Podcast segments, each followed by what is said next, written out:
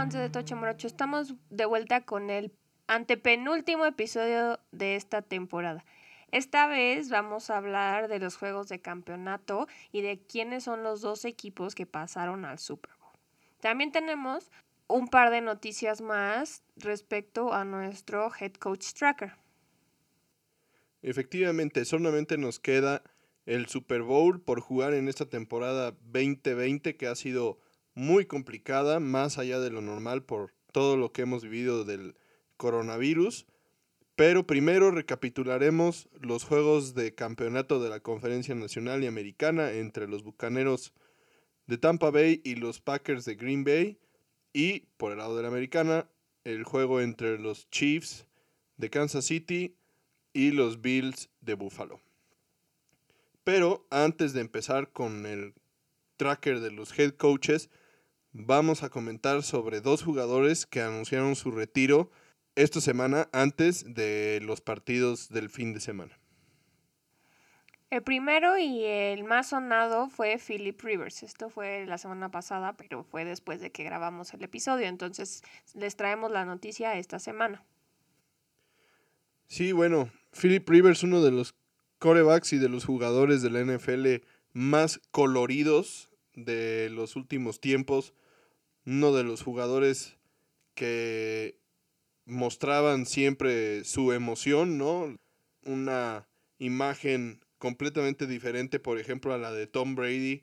Muy estoico él siempre. Por otro lado, Philip Rivers se le veía siempre, pues, discutiendo con jugadores de la defensiva o con los árbitros. O con los árbitros. O gritando en la banca. Y es muy curiosa su situación porque es muy conocido que él nunca utilizaba malas palabras y entonces todo el trash talk que hacía realmente era como de kinder, ¿no? Pero, pero siempre estaba ahí encima, en la, encima de, los, de los jugadores del otro equipo y, y siempre se le mostró muy intenso viviendo los partidos. Y pues bueno, esta, eh, este es un, retiro que, veíamos venir y, y, bueno, pues al final de cuentas, muy esperado su, su retiro al final de esta temporada. Sí, se retira a los 39 años, ya muy cerca de la edad que tienen otros QBs como Aaron Rodgers, Roethlisberger. Y bueno, se retira después de 17 temporadas, una coincidencia con el número que, que él usa curiosa. Él pasó 16 temporadas con los Chargers y esta última temporada con los Colts. Y recordemos, él junto con Eli Manning y Ben Roethlisberger son de la misma clase en el draft y en una situación muy curiosa, eh, en, ese año los, los Chargers, que todavía eran de San Diego, tenían la primera selección del draft, con ella eligen a Eli Manning, que pues de forma muy poco ortodoxa e inesperada le dice a los Chargers que él no va a firmar ningún contrato para jugar con ellos y que él está buscando que lo tradeen automáticamente. Y entonces en el draft los gigantes seleccionan a Philip Rivers y después hacen un cambio entre Manning y Rivers. Entonces la, la, foto de Eli Manning con el jersey de los Chargers existe y tiene una muy mala cara. De por sí, Eli Manning nunca tenía muy buena cara, pero es un, un, caso que no se ha repetido de un jugador que expresamente decide no jugar para el equipo que lo draftea y logra que lo, que lo cambien en el draft.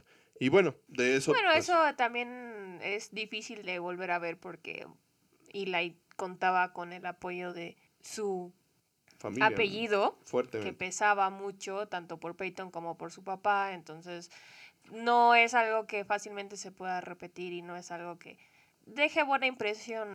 ¿Cuántos jugadores no quieren estar en el draft y tú estás rechazando tu oportunidad, no? Entonces, bueno, esa, es, esa ya sí, son circunstancias muy particulares, pero pues, al final de cuentas la carrera de los dos es una carrera bastante exitosa, obviamente la de Eli Manning bastante más con aquellos dos campeonatos de Super Bowl que logra ganar ambos a Tom Brady.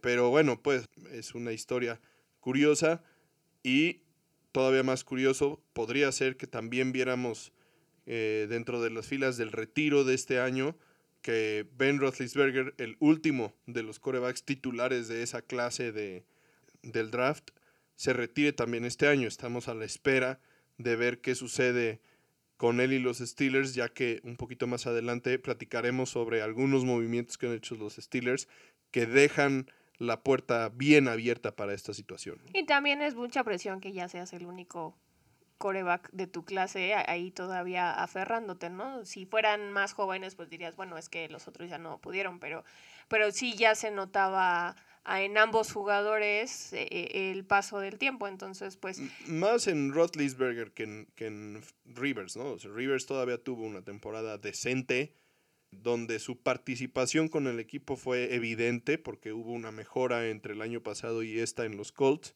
nunca tuvo juegos muy impresionantes. Él realmente no era la, la, piedra angular del equipo, pero tampoco se lo estaban eh, pidiendo, ¿no? Y en cambio los Steelers, pues, que sí dependían totalmente de la habilidad de Roethlisberger para hacer las cosas bien, pues se vieron tropezados cuando realmente lo necesitaron. ¿no? su desempeño ya no ha sido bueno y pues estamos a la espera, ¿no? Y bueno, ¿qué sigue para Philip Rivers? Ahora va a ser coach de high school en Fairhope, Alabama. Regresa al estado donde, de donde salió. Se lleva a toda su familia, que incluye nueve hijos, dato curioso. Y pues él dice que esto es algo que él siempre ha querido hacer, que es parte de, de su sueño junto con ser un jugador de la NFL salido de un pueblito pequeño entonces, es que está muy emocionado por lo que viene y que esto facilitó su decisión de, retirarse, aun cuando Indianapolis estaban interesados en que regresara una temporada más, ¿no? Y pues veremos qué, qué trae también el futuro para Philip Rivers.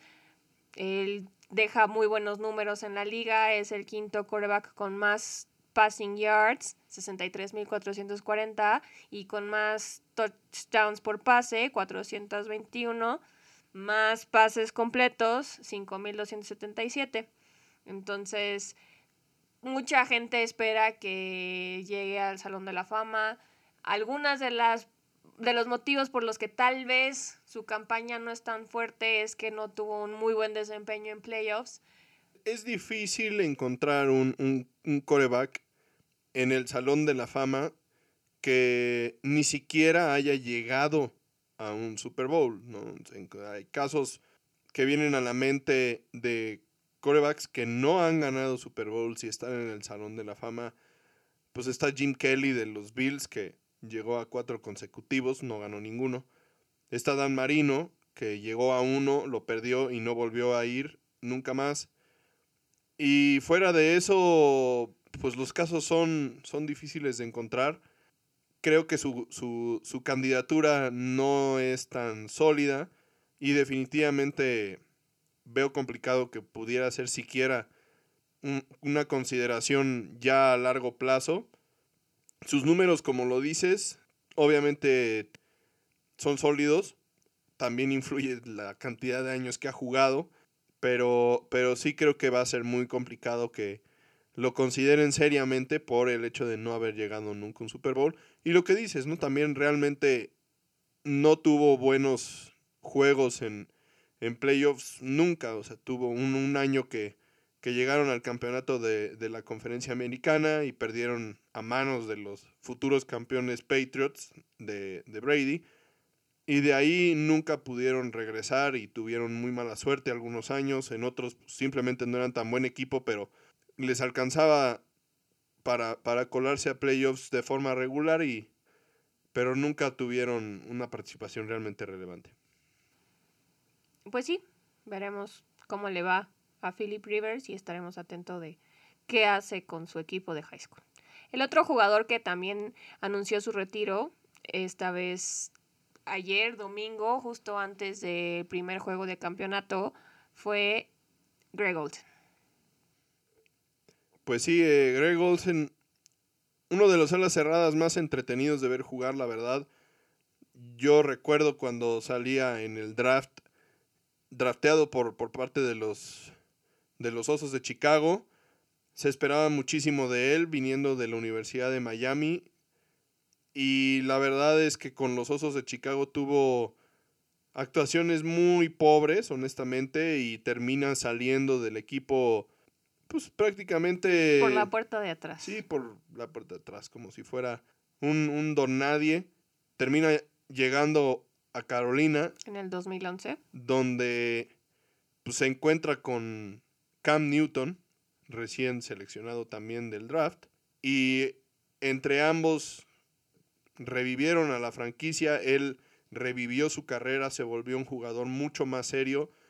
Y uno de los receptores, en este caso, más confiables para, para Cam Newton y esa franquicia de los de las Panteras de Carolina que, vieron con esta dupla pues, su primer Super Bowl que pierden contra los Broncos de Denver. Después juega una, una, temporada con los Seahawks, le estaba yendo relativamente bien, tuvo una lesión bastante complicada, logró recuperarse, jugó el último juego, el, juego que, que, tuvieron de playoffs, y finalmente pues decide retirarse. Y ahora tomará el camino de, de la televisión, va a ser comentarista, lo ha hecho antes y lo ha hecho muy bien, es un tipo carismático, la verdad un, ala cerrada que, que siempre fue muy dinámico y que realmente se volvió muy disciplinado después de que salió de, de los Osos de Chicago. Sí, se retira a los 35 años después de 14 temporadas en la liga.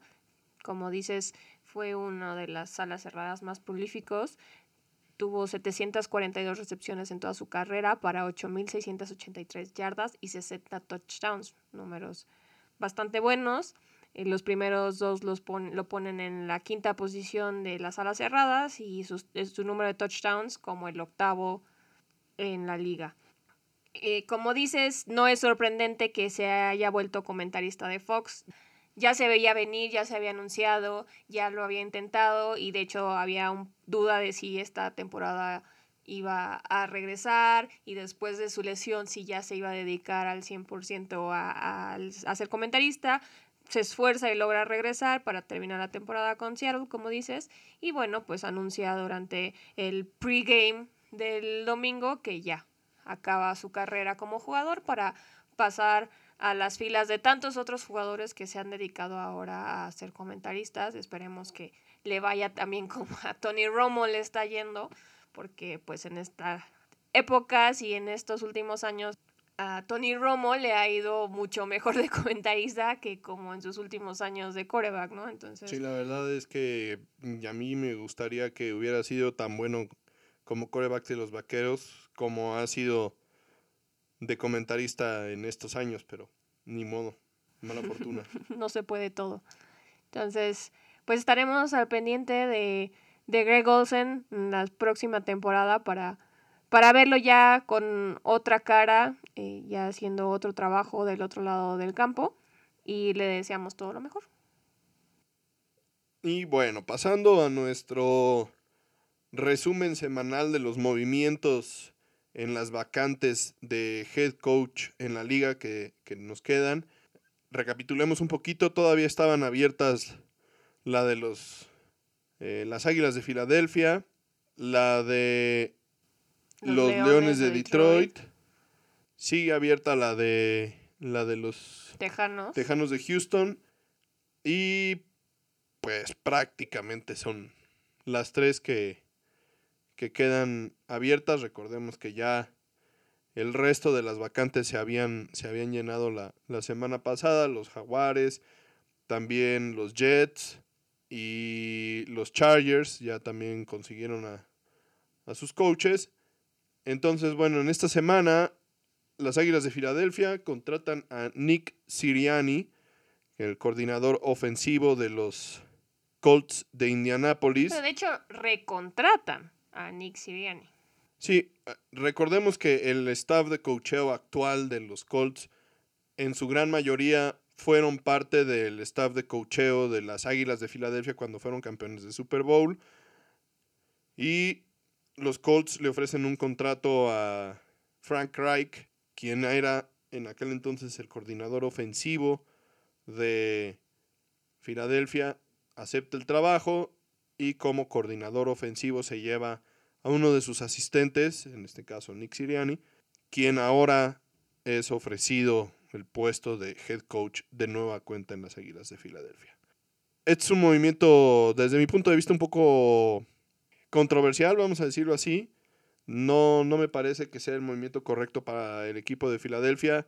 Nada en contra del señor Siriani, pero no me parece que sea una persona que tenga excelentes calificaciones para, para, para ser head coach. Lo hemos visto poco como coordinador ofensivo de los, de los Colts. Y por otro lado, eh, pues es un movimiento que claramente le da un voto de confianza a Carson Wentz, quien se ha visto pues terrible.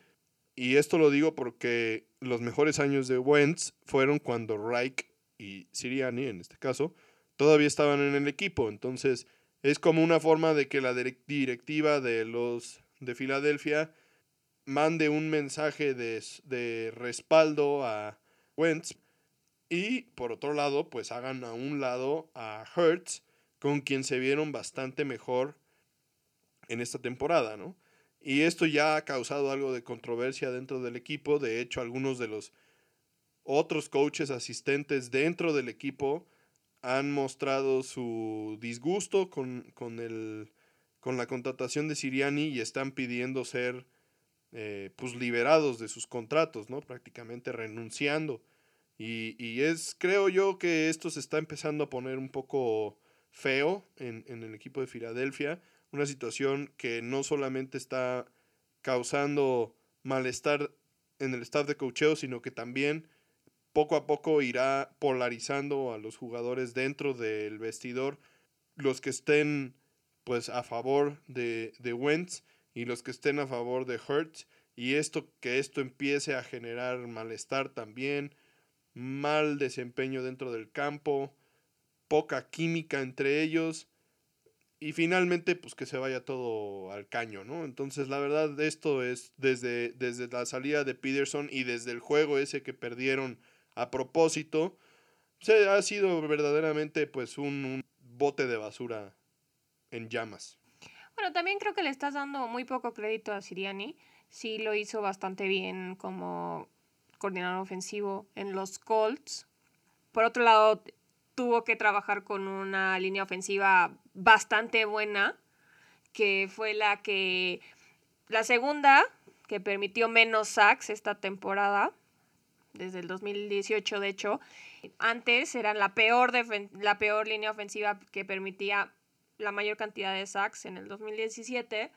También por otro lado vimos que trabajó muy bien con Jonathan Taylor, que explotó en la segunda parte de la temporada y tiene la posibilidad de hacerlo ahora con Miles Sanders en las Águilas, ¿no? Entonces también podemos darle un voto de confianza y bueno, regresa a un equipo que, que, que ya conoce, a lo mejor no son los mismos jugadores, pero pues es la misma pues la misma institución y se trae consigo otros dos coaches de los Colts.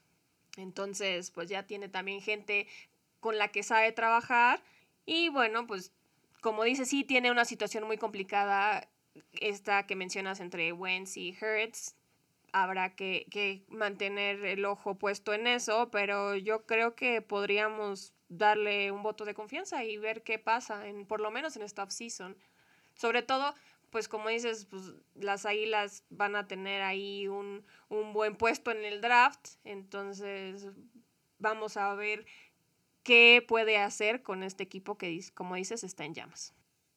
Argumentos sólidos de una persona objetiva que no tiene mi falta de cariño por las Águilas de Filadelfia. Háganle caso, señores aficionados. A menos de que le vayan a los vaqueros y entonces háganme caso a mí. fly, Eagles, fly. la última contratación importante, hablando de coaches esta semana, fue como dices, la de los Leones de Detroit, quienes contratan a Dan Campbell, que fuera el asistente del head coach de los Santos. Ellos firman un contrato por seis años con Campbell. O sea, bastante a largo plazo en, en este caso. Campbell estuvo con los Santos las últimas cinco temporadas y antes de eso seis temporadas con Miami. Esto es como regresar a casa para él porque él fue a la cerrada de los Leones por tres años y ahí terminó su carrera. Nunca tuvo una temporada ganadora con los Lions como jugador y de hecho su última temporada fue pésima. En el, 2000, en el 2008 terminaron 0-16, entonces pues no es que sea como el graduado estrella. Estrella y super laudado y lo que sea, pero bueno, pues ya es alguien que conoce Detroit por lo menos y veremos qué puede hacer con este equipo que también está sufriendo una reestructuración similar a la que ya mencionábamos en las Águilas, porque pues cuéntanos de qué está pasando con su coreback franquicia. Bueno, antes que eso, la verdad, me parece que, que, esta contratación, pues tiene, hasta a mí, a mí me parece que tiene un poquito más de sentido que la de Nick Siriani, por ejemplo. La verdad es que por parte de los Santos hablan maravillas de Dan, de Dan Campbell. Sean Payton, que es el head coach de los Santos, lo ha laudado muchísimo, lo pone como su mano derecha, como una persona que lo ha ayudado muchísimo en todo. Eh, la verdad es que a pesar de que no ha, no ha habido mucho ruido alrededor de, de él, y obviamente, pues como no es ni el coordinador ofensivo ni el coordinador defensivo de los Santos, no tiene tampoco este, pues esta, esta aura de, ser un genio ofensivo o defensivo que, que, vaya a, hacer crecer a tu, a, tu, a tu coreback joven o lo que tú quieras, ¿no? O él realmente es alguien que se ha formado como un administrador del equipo, una persona que tiene una visión completa del equipo, que, que entiende de cómo manejar un partido, de cómo manejar a los jugadores, etcétera, etcétera, etcétera, ¿no? Entonces, creo que tiene un poquito más de experiencia desde ese punto de vista, pero habrá que ver qué, tanto funciona, ¿no? En, este equipo de los, de los Leones, que históricamente lo que ha sucedido con los Leones es que es un equipo que está muy mal administrado por encima del, del coach, o sea, tanto las gerencias generales de, de los Leones como sus dueños y todo esto pues han, han sido muy malos administradores de talento. Bueno, pero ya habíamos dicho que tal vez eso podía cambiar en unos, unos episodios anteriores porque la hija de, de los dueños es la que tomó la batuta ahora y que quiere hacerle un facelift completo a la organización porque ella está muy consciente de que lo que hizo su mamá antes que ella no fue lo correcto para los leones, entonces parece que están despertando, parece que, que les está empezando a sonreír el destino. Esperemos que así sea, que no sea otro cambio que, que más bien lo siga hundiendo al fondo de la tabla, porque pues sería muy triste para un equipo como ellos. Pero bueno, aparte de estos cambios es que ella decide traer a, eh, a Dan Campbell como head coach. Y dentro de esto pasamos a lo que ya habías comentado. Si realmente quieres cambiar, debes de dejar de hacer lo mismo y dentro de esa filosofía está lo siguiente. Los Leones y Matthew Stafford, quien hasta este momento es su coreback, han acordado mutuamente empezar a buscar opciones de, de cambio por, por él, ¿no? Cosa que desde mi punto de vista no soy aficionado de los Leones, ni, ni es uno de los equipos que me caen muy bien de la liga, ni nada por el estilo, tampoco me caen mal. Este, pero creo que esta es una excelente decisión por parte de los Leones de Detroit. Necesitan sangre nueva, necesitan deshacerse de contratos multimillonarios que les, que les tapan el, tope salarial. Sí, o sea, su, su tope salarial y empezar a buscar jugadores jóvenes que puedan ellos moldear a esta nueva forma de hacer las cosas y que, les permita traer cambio de aires, cambio total. Entonces yo creo que esta es una excelente, excelente idea por parte de los Leones. Y, y que tampoco es sorprendente porque ya habíamos en el mismo episodio que, que mencionamos esto de la hija de los dueños, ella no se quiso comprometer a decir que Matt Stafford iba a seguir siendo la cabeza del equipo, ¿no? Y era bastante obvio que si quieres hacer un cambio tan radical como el del que ella está hablando y que estás empezando ya por cortar cabezas en los niveles más altos como fue tanto el general manager como el head coach, iba a ser muy poco probable que Matt Stafford, después de 12 años de carrera con los Lions y solo tres apariciones en playoffs sin victorias, pudiera mantener su lugar como franchise quarterback, ¿no? Y, y lo bueno es que es algo que buscan ambas partes. Él también ya ve que no, que los Lions ya no son el lugar correcto para él. Entonces, esto es como un poco más amigable de ver y más amigable de, de digerir que una pelea de poderes entre el coach y su coreback, ¿no? Sí, y también desde ese punto de vista, desde el punto de vista de Matt Stafford, también creo que es una excelente decisión. También para él cambiar de aires va a ser muy bueno. Tiene la oportunidad de llegar a algún equipo que tal vez tenga más aspiraciones la temporada que entra. Se escucha muy fuertemente que los Colts de Indianapolis justamente pueden ser uno de los lugares a los que termine por irse cosa que sería, desde mi punto de vista, perfecto para él.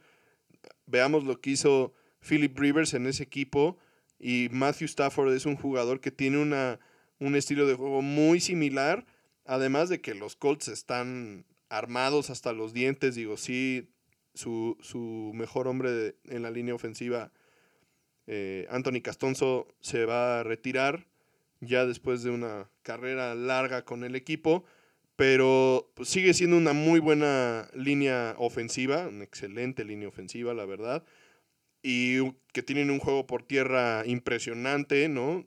Con Jonathan Taylor, como ya comentaste, y Marlon Mack debe de regresar en la temporada que entra.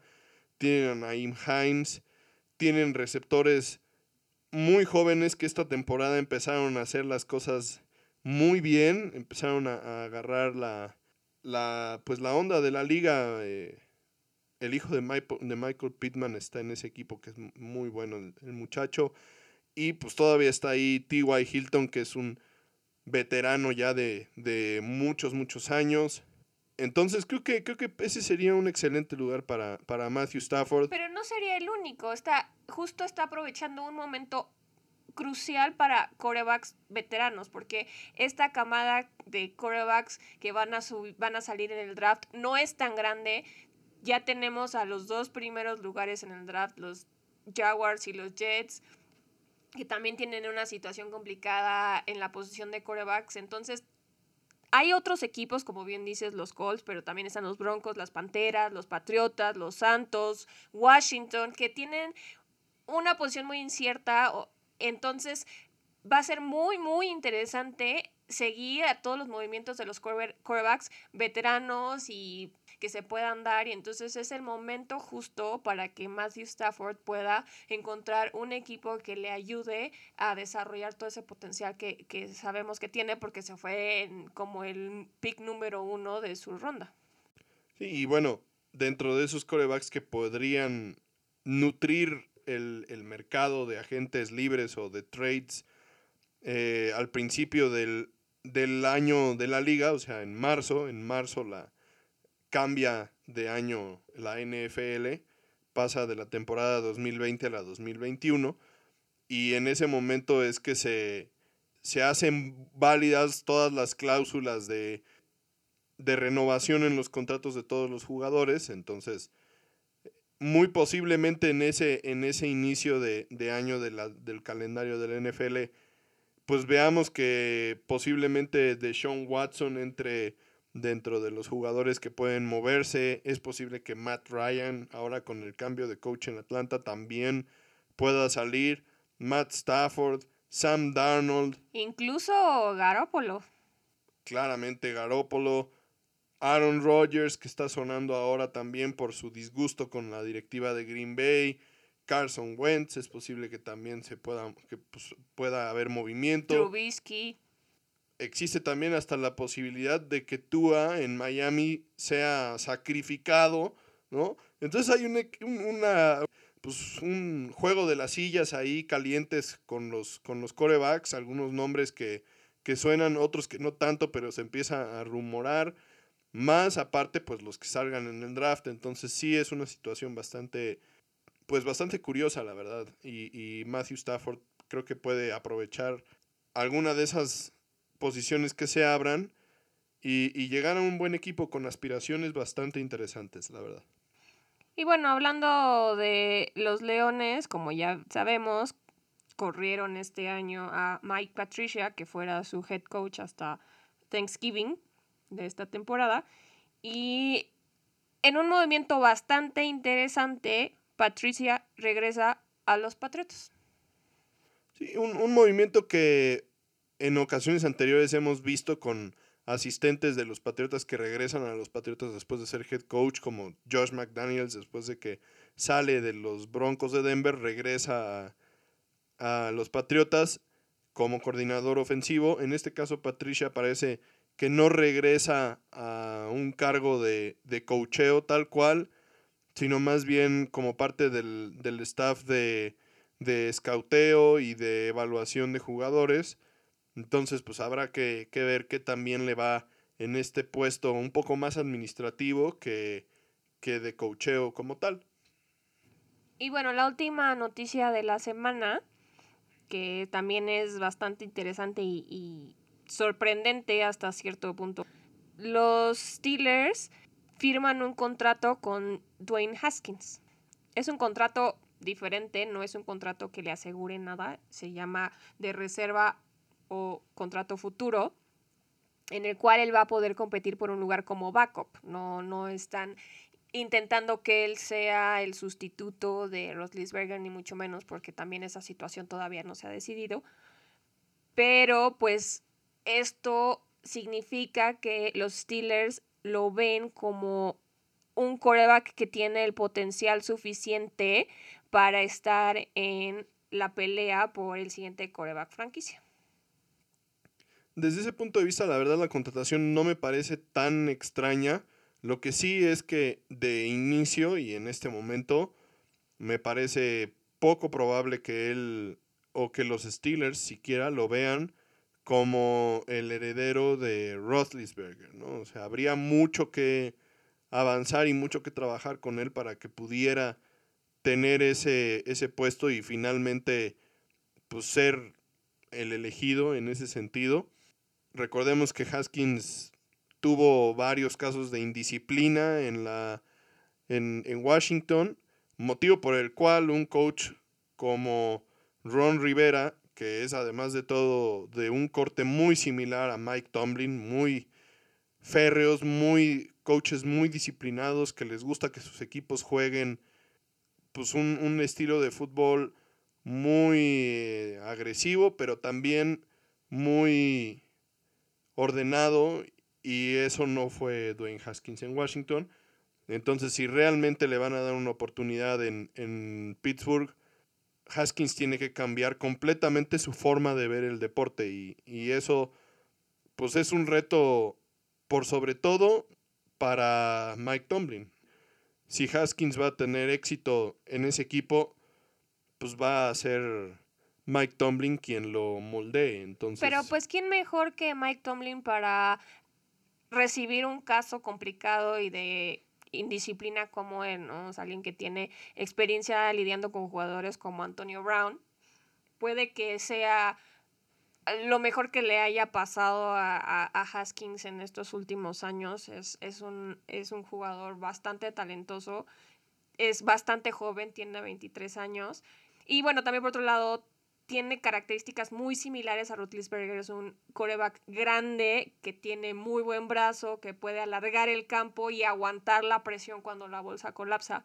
Entonces puede que, que esta sea la receta para que él desarrolle sus habilidades y su talento bajo alguien que, que lo pueda poner en cintura, pero también tiene que poner de su parte, ¿no? Como dice Alex Smith, es un joven con muchísimo talento, pero que tiene que poner sus prioridades en orden y que tiene que pues ya sentar cabeza y decir, bueno, si esto es lo que quiero, esto es lo que tengo que hacer para, para conseguirlo, ¿no? Entonces, pues sí podría ser un buen lugar para que él le diera la vuelta a la página y madurara un poco para poder cumplir ese sueño que tienen tantos de llegar a la liga y, y tener una buena carrera.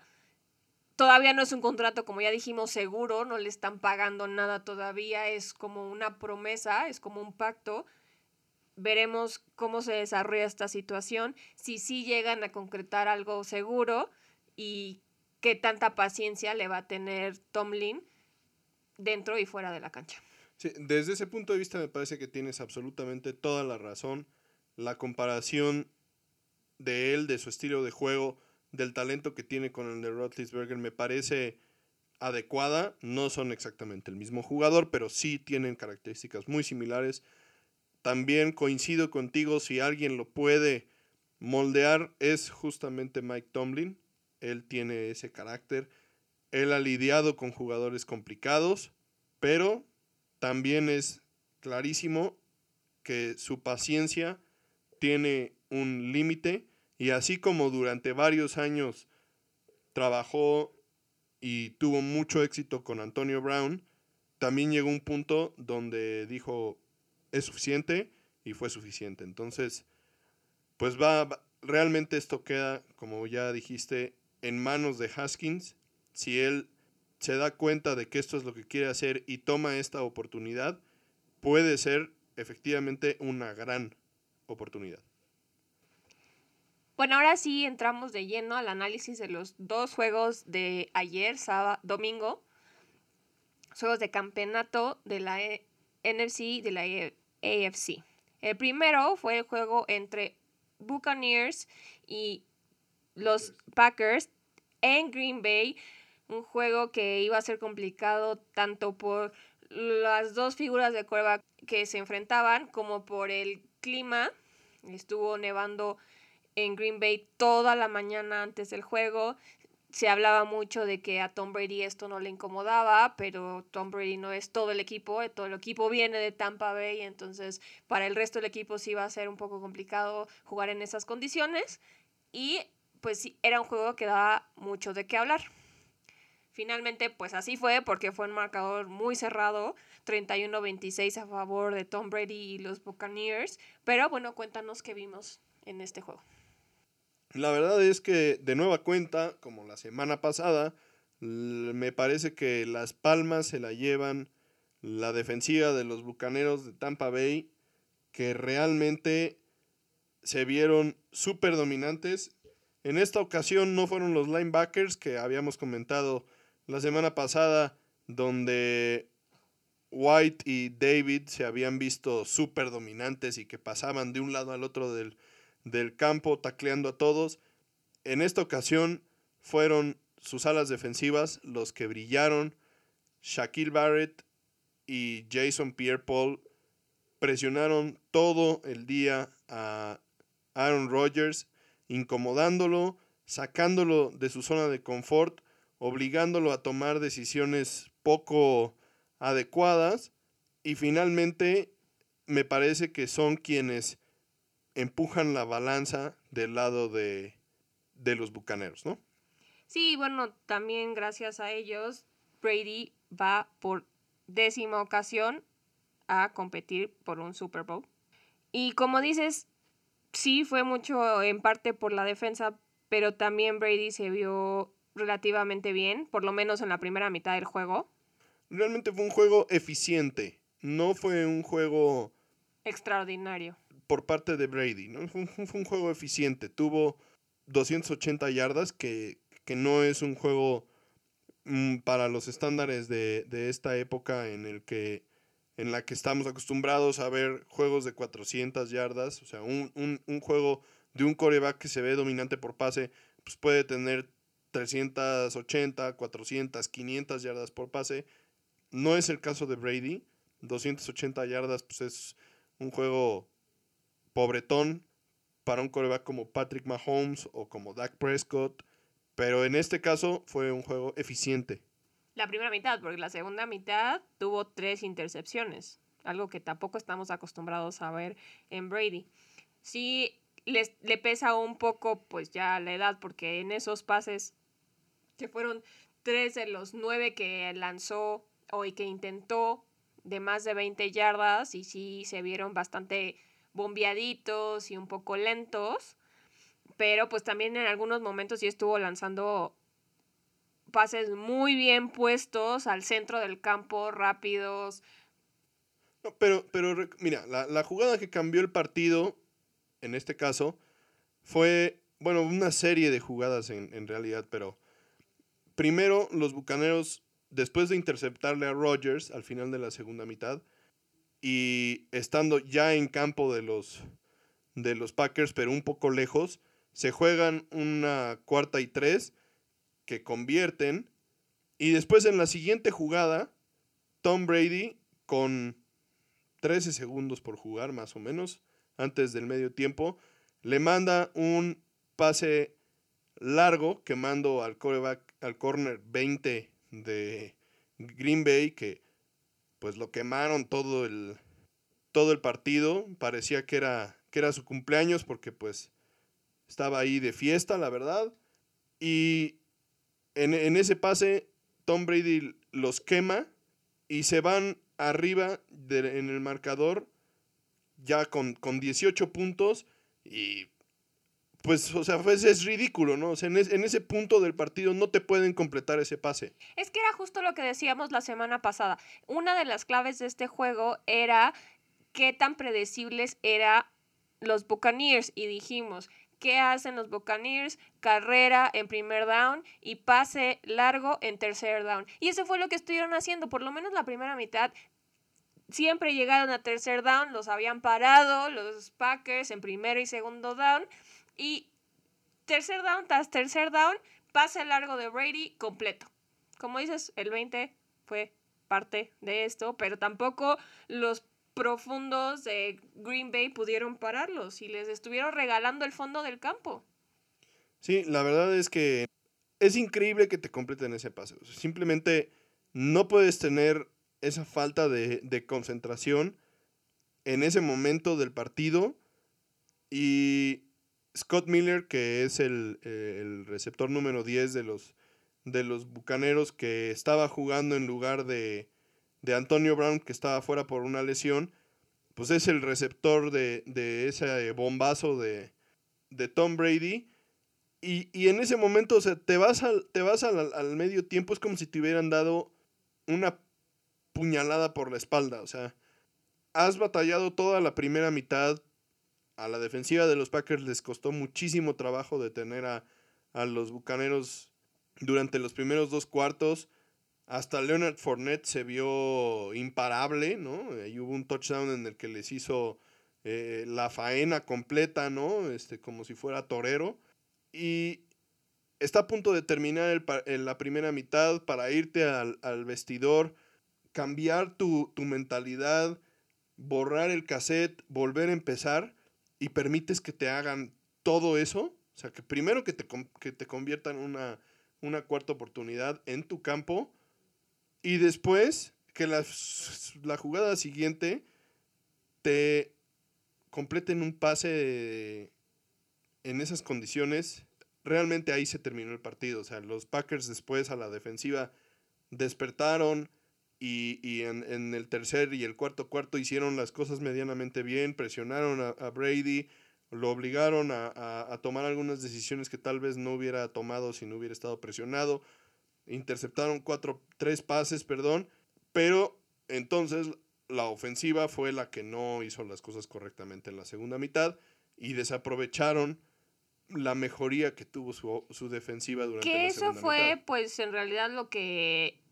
provocó la derrota de Green Bay, ¿no? O sea, no puedes dejar ir la oportunidad de atacar y de aprovechar los errores de Brady.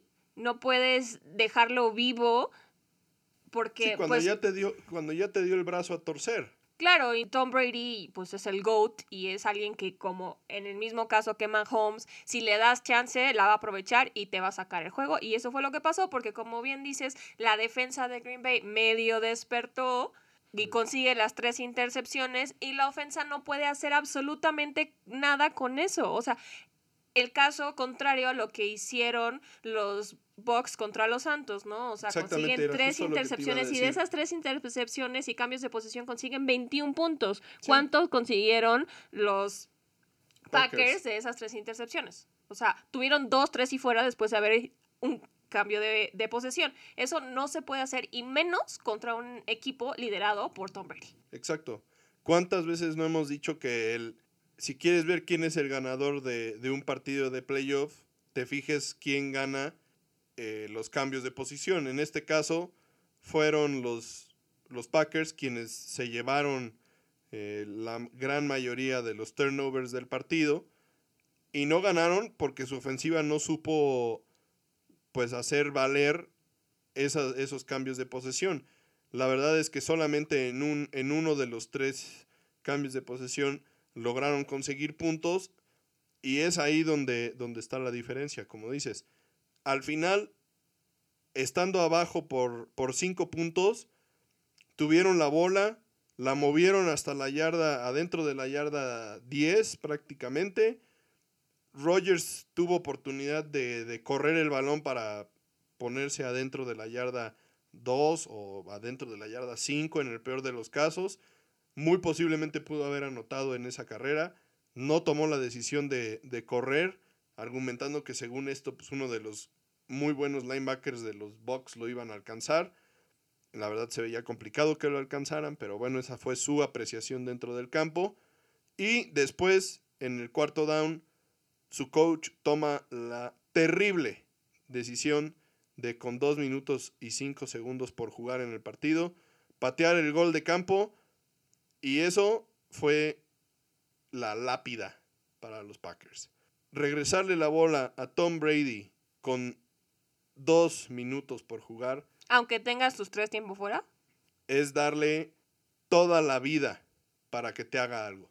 Eso, en, caso de que los Packers hubieran anotado y conseguido su, su conversión de dos puntos para empatar el marcador, ¿no? Que era lo que tenían que haber hecho, habérsela jugado en cuarto down para anotar el touchdown o buscar anotar el touchdown y luego habrían tenido que jugársela por dos puntos para intentar empatar el marcador y obligar a Brady por lo menos a que con un poquito menos de dos minutos por jugar se metiera en zona de gol de campo igual y arriesgara un poquito el balón como yo lo había hecho y ya le habías interceptado pero por lo menos lo estás obligando a buscar algo en cambio, le regresas la bola con una ventaja de 5 puntos y 2 minutos por jugar. Eso es pan comido para Tom Brady. Y al final de cuentas, pues pasó lo que iba a pasar. Los Packers no vieron la bola de regreso porque pues Brady lo único que necesitaba hacer era dos primeros y dieces. No, y lo más triste de todo es que los Bucks ya estaban jugando con los safeties de segundo equipo por lesiones de Jordan Whitehead y ni así pudieron los Packers aprovechar esa ventaja para arriesgarse, para ser un poco más asertivos, para jugársela en cuarto down, para presionar al backfield, nada, ¿no? O sea, como bien dice Aaron Rodgers, algo tiene que cambiar en ese equipo si quieren mejorar las cosas. Sí, y bueno, para finalizar nuestro resumen de este partido, pues los Packers, que son el equipo perdedor de, este partido, no llegan a un Super Bowl desde la temporada 2010. Recordemos que ellos ganaron el Super Bowl en 2011, año calendario 2011, la temporada 2010, cuando derrotaron a Pittsburgh en Dallas. Este es el único Super Bowl que ha jugado Aaron Rodgers, lo ganó. No han vuelto son 10 años desde que Green Bay fue a un Super Bowl y por la actitud de Aaron Rodgers al final del partido y en la conferencia de prensa, si lo tomamos eso solamente como una ocasión aislada, se ve muy complicado que regrese el próximo año a Green Bay. Lo dijo él claramente, que su futuro es incierto y que muchas cosas tendrían que cambiar en Green Bay para que las cosas mejoraran. Entonces, Pues tomando esos comentarios, obviamente todo esto es después de un partido, una derrota dolorosa en casa. Green Bay no había recibido un campeonato de conferencia en Lambeau desde hace más de 13 años, entonces todo eso es extremadamente doloroso y, obviamente eso hace que este tipo de comentarios sean aún más eh, ardentes. Pero bueno, habrá que esperar un poco para ver qué es lo que sucede con Aaron Rodgers después de esto. Y bueno, pues Tampa Bay, el primer equipo en la historia del Super Bowl en jugar como local. Bueno, en jugar en su estadio. Todavía hay muchas cosas que se tienen que aclarar y muchas partes administrativas de organizar un Super Bowl que se tienen que decidir, porque como eso nunca había pasado, no lo tenían planeado, ¿no? Entonces hay que ver si van a poder usar uniformes como de local, si van a poder eh, hacer uso de sus cañones y de toda... La parafernalia del estadio que utilizan ellos como local, ¿no? Pero bueno, eso lo vamos a dejar para el episodio de la siguiente semana, que vamos a dedicar 100% a el Super Bowl de esta temporada, el Super Bowl 55. Recuerden mantenerse al pendiente de este episodio, va a ser muy interesante. Pero por el momento vamos a regresar al otro juego de campeonato que tuvimos ayer domingo, el juego de la AFC entre los Bills de Buffalo y los Chiefs de Kansas City.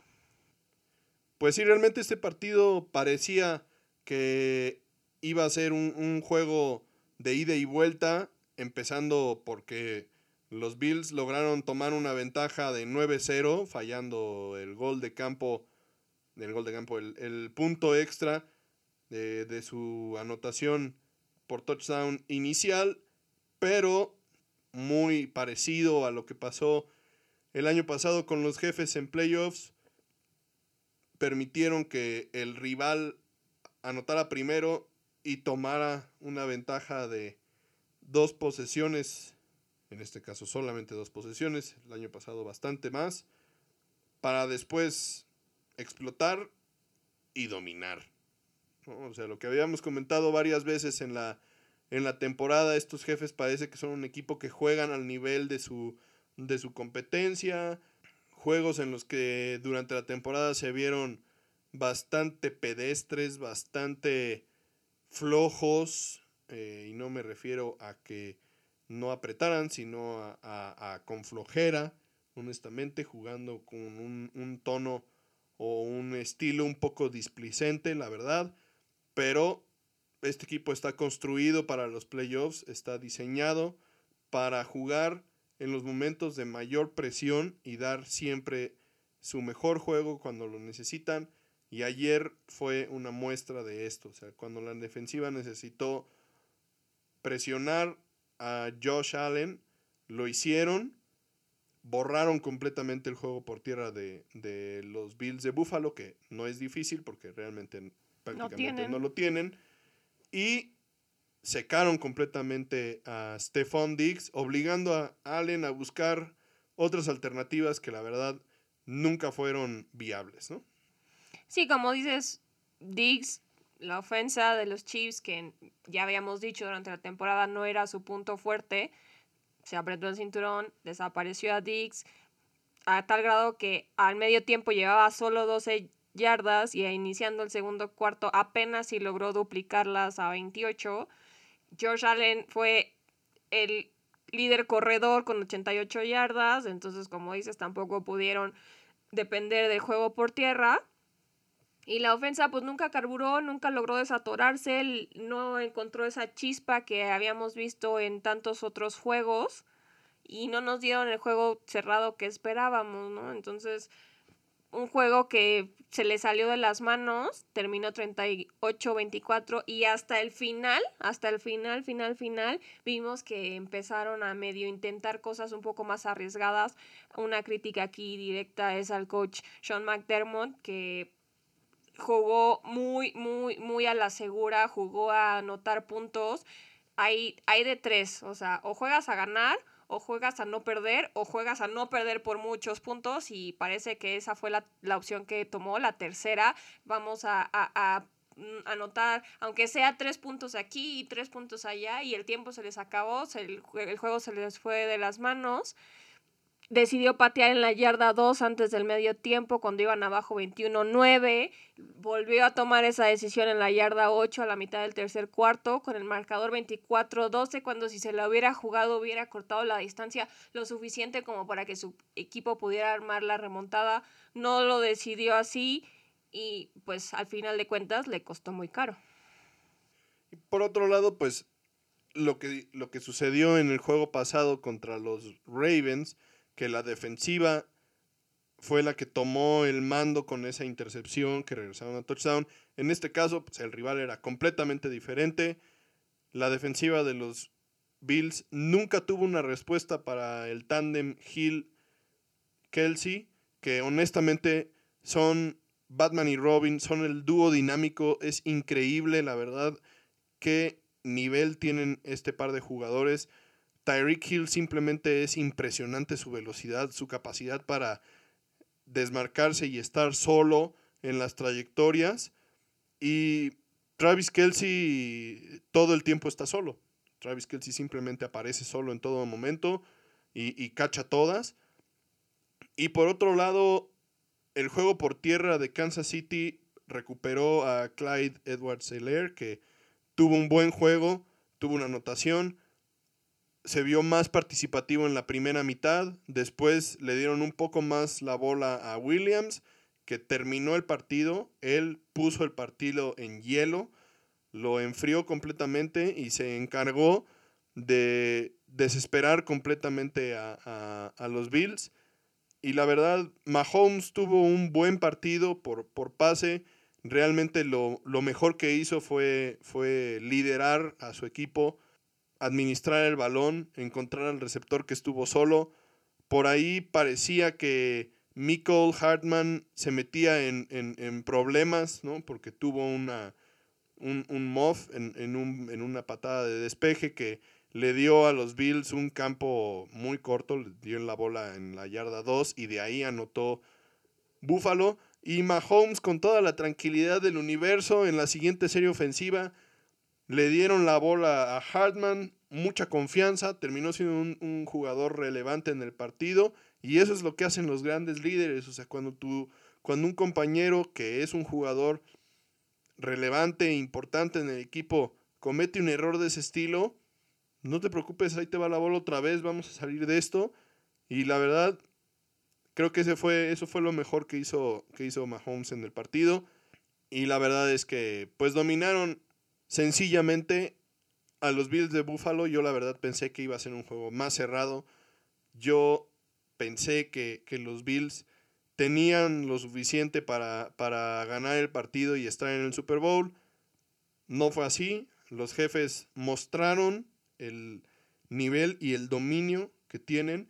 Son un tremendo equipo. Va a ser un excelente Super Bowl entre dos equipos que están jugando su mejor fútbol en el mejor momento. Y pues veremos también a dos de los grandes corebacks de nuestra generación, ¿no? O sea, al eternísimo Tom Brady y a la nueva sensación Patrick Mahomes. Sí, es un final bastante triste para los Bills en una temporada que se veía bastante prometedora, pero pues tampoco es el final.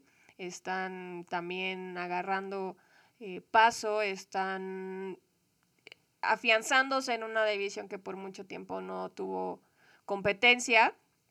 Entonces, pues también esto es como el principio de, la historia de lo, nueva de los Bills.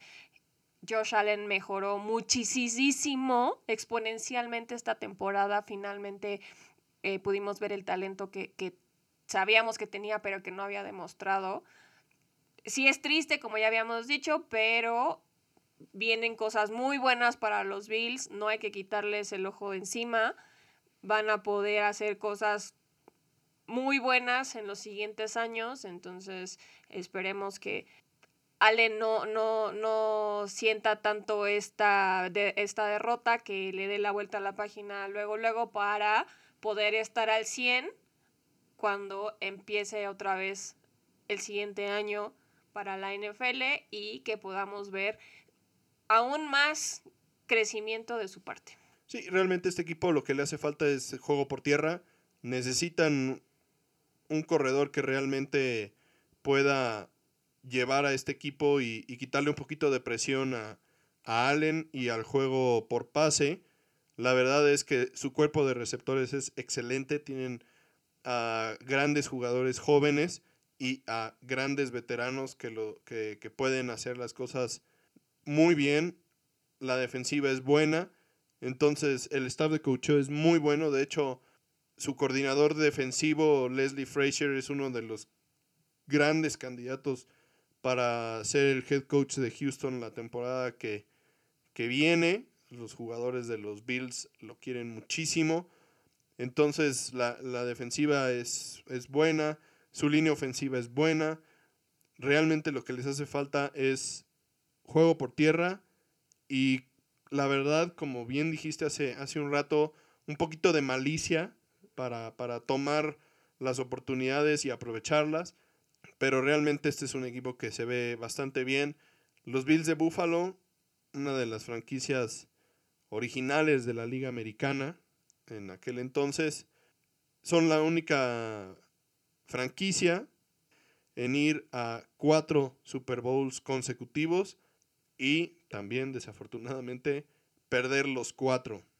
Desde 1993 cuando enfrentaron a los Vaqueros, no van a un Super Bowl. La racha continúa, pero, como dices, hay muchos motivos para creer que eso terminará en alguno de los años próximos. Sí, que la mafia de los Bills no se desespere, no esté tan decepcionada de su equipo, porque puras cosas buenas de aquí en adelante. Y bueno, pues con esto los dejamos por esta semana, pero les recordamos, la próxima semana tendremos un episodio dedicado 100% a los dos equipos que estarán en el Super Bowl número 55 en Tampa Bay. Habrá algo de historia de ambos equipos, un resumen de sus temporadas, de cómo llegaron cada uno a, a donde está y seguramente algunas de las noticias más interesantes de lo que nos deje la siguiente semana en la que recordemos no habrá partidos. Pues recuerden compartir este episodio con sus amigos, con sus novias, con sus familiares, con todos los aficionados que conozcan del fútbol americano. Esto es para ustedes. Nos encanta eh, estar compartiendo esto que nos apasiona a nosotros dos, que es el fútbol americano, con todos ustedes. Y bueno, nos vemos la próxima semana. Gracias por escucharnos en todas partes del mundo, todas las semanas. Sigan con nosotros, como ya dijo Jaycee, vamos a tener dos últimos episodios de esta temporada muy interesantes, muy buenos. Y aquí los esperamos. Bye. thank you